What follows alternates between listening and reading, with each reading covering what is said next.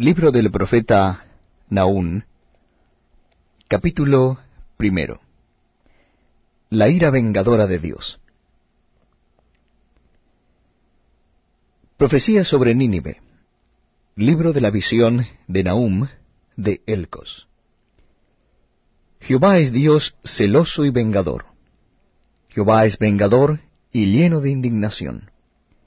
Se venga de sus adversarios y guarda enojo para sus enemigos. Jehová es tardo para la ira y grande en poder, y no tendrá por inocente al culpable. Jehová marcha en la tempestad y el torbellino, y las nubes son el polvo de sus pies. Él amenaza al mar, y lo hace secar, y agosta todos los ríos. Basán fue destruido, y el Carmelo, y la flor del Líbano fue destruida. Los montes tiemblan delante de él, y los collados se derriten. La tierra se conmueve a su presencia, y el mundo, y todos los que en él habitan. ¿Quién permanecerá delante de su ira? ¿Y quién quedará en pie en el ardor de su enojo? Su ira se derrama como fuego, y por él se hienden las peñas. Jehová es bueno, fortaleza en el día de la angustia, y conoce a los que en él confían. Mas con inundación impetuosa consumirá a sus adversarios, y tinieblas perseguirán a sus enemigos.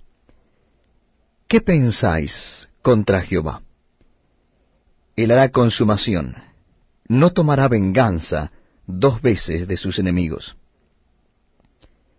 Aunque sean como espinos entretejidos y estén empapados en su embriaguez, serán consumidos como hojarasca completamente seca.